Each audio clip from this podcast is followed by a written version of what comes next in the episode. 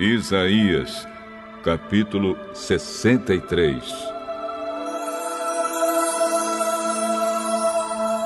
Quem é este que vem da cidade de Bosra, a capital de Edom? Quem é este, vestido de roupas vermelhas, luxuosas, que vem marchando forte e poderoso? Diz o Senhor. Sou eu que anuncio a vitória, que sou poderoso para salvar. Mas por que é que a tua roupa está vermelha? Por que é que parece a roupa de quem pisa uvas para fazer vinho? O Senhor responde: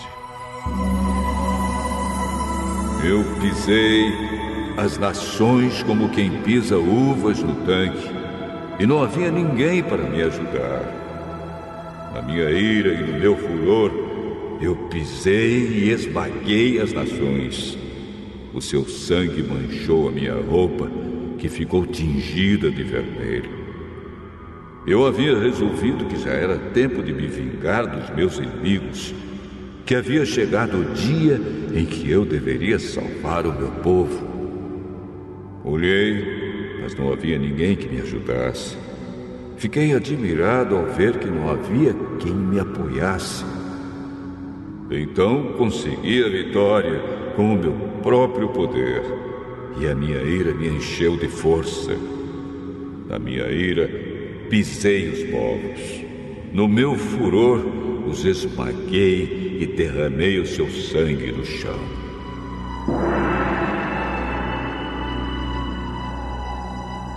Anunciarei o amor de Deus, o Senhor, e darei graças por tudo que Ele tem feito, pois o Senhor nos abençoou ricamente.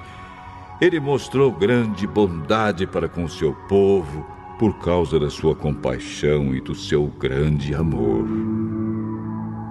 O Senhor disse: Eles são o meu povo são filhos que nunca me trairão.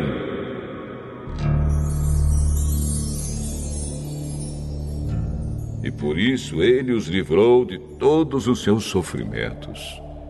Quem os salvou foi ele mesmo, e não um anjo ou qualquer outro mensageiro.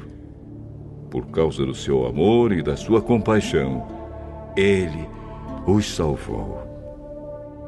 E todos os dias, ano após ano. Ele os pegava e carregava no colo. Mas eles se revoltaram contra Deus e ofenderam o seu Santo Espírito. Por isso, Deus se tornou inimigo deles e começou a lutar contra eles. Então, eles lembraram do passado, lembraram de Moisés, servo de Deus, e perguntaram: Onde está o Senhor que salvou do mar o seu povo, que salvou o seu rebanho, e Moisés, que era o pastor? Onde está aquele que pôs o seu espírito em Moisés, que fez com que o seu grande poder estivesse sempre com ele? A fim de conquistar fama eterna, o Senhor dividiu o mar na frente do seu povo e o fez passar pelas águas profundas. Eles passaram seguros, como cavalos selvagens que não tropeçam, como gado que desce calmamente para os vales. O Espírito do Senhor os estava levando para um lugar de descanso. Foi assim, ó Senhor, que guiaste o teu povo e conseguiste para ti mesmo um nome famoso. Ó Deus, olha para nós lá do céu, lá do lugar santo e glorioso onde moras. Onde está o teu poder e o teu cuidado por nós? Não retires de nós o teu amor e a tua compaixão, pois tu és o nosso Pai. Os nossos antepassados Abraão e Jacó não se importam conosco, não fazem caso de nós. Mas tu, ó Senhor Deus, és o nosso Pai. E desde o princípio nós te chamamos de o nosso Salvador. Ó Deus, porque fazes com que nos desviemos dos teus caminhos e tornas o nosso coração duro para que não te temamos. Volta para nós, ó Deus, pois somos os teus servos, somos o povo que escolheste.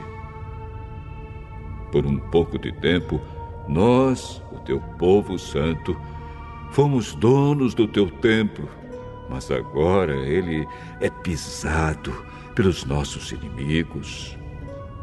Tu nos tratas como se nunca tivesses sido o nosso governador, como se nós nunca tivéssemos sido o teu povo.